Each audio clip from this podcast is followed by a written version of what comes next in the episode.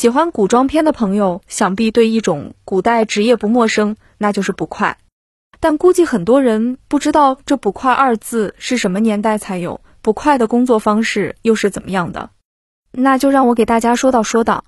话说这“捕快”二字衍生自明朝，又有“捕一快手”“巡捕”一说，其中“巡捕”二字用的最久。到了民国时期，还沿用“巡捕”二字。那么“捕快”的前身是什么呢？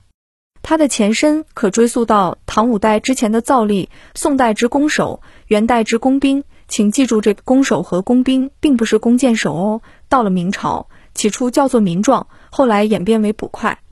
唐五代之前的这些当时的造吏，负责的事情比较杂，比如衙门里听差、看守门房、监狱、官员出巡时，他们还要负责鸣锣开道、举旗执伞等事务。当然，维持治安和捉拿盗贼也在分内。到了宋代和元代，就不再让这些人干礼仪工作。全心全意让其维护治安。不过元代晚期，这些人还充当征税和缴粮的工作。到了明代中晚期，“捕快”一词正式诞生。为了尊称他们，便有了“神捕”和“老捕”一说。明代捕快的工作主要就是负责缉捕，但分为两类：其一是为地方治安而抓捕毛贼；其二是为重案抓捕凶手和劫犯。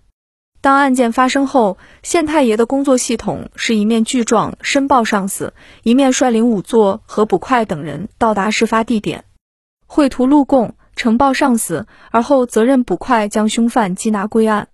但需说明一点，这个缉捕过程会有一个限期破案，一般会给予三到六个月不等的时长，捕快要在这个时间内完成捉拿凶犯的工作。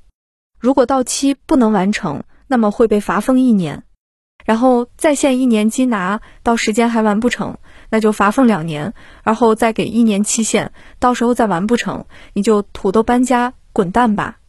当然这段时间少不了皮肉之苦，别看捕快收拾别人有能耐，县令收拾他们也有能耐。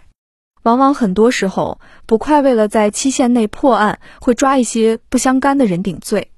几乎所有的捕快跟三教九流的人物都有裙带关系，所以有事儿的时候大家互相帮忙，包括绿林人士、乞丐、地痞等都会给捕快透露消息和帮助抓人。